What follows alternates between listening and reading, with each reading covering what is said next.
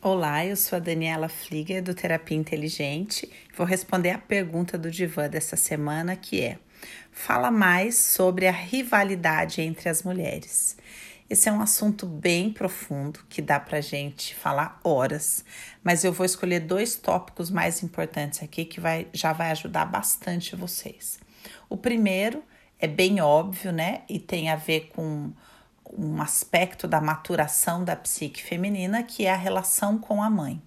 Então, toda mulher que tem problema de rivalidade com as mulheres, que fala, ai, não sei, porque as, as mulheres têm inveja de mim, ou se sente perseguida pelas mulheres, ou, ou sente que é, a chefe. É, persegue no trabalho, ou não dá oportunidade, ou sente, ai, ah, não sei o que acontece, as minhas amigas, elas sempre se interessam pelo meu namorado, enfim, que vive traição, né, que vive rivalidade no relacionamento com as mulheres, precisa olhar para a sua relação com a mãe.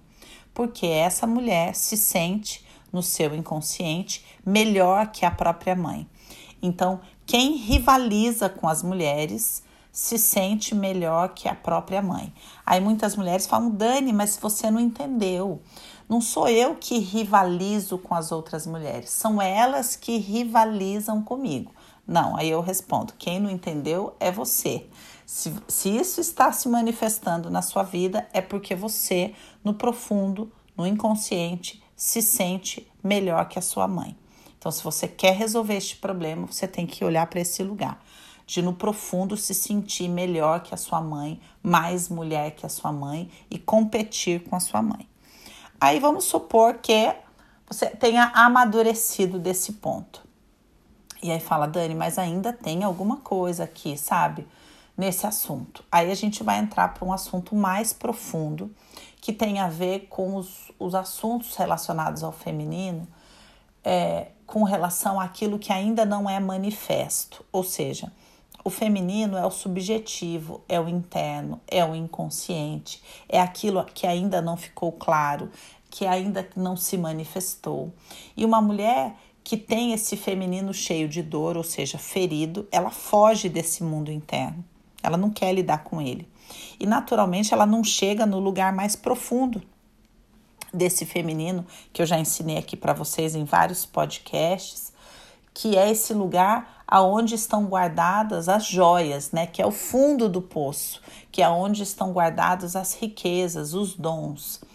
Uma mulher precisa atravessar a camada de dor, que é o que a gente se propõe a fazer no curso A Tecelã e o Feminino Ferido, mergulhar neste lugar, tratar as dores para chegar neste lugar profundo. O que, que tem neste lugar profundo? O pote de ouro no final do arco-íris é, a recompensa da individuação, a manifestação de talentos específicos, de dons.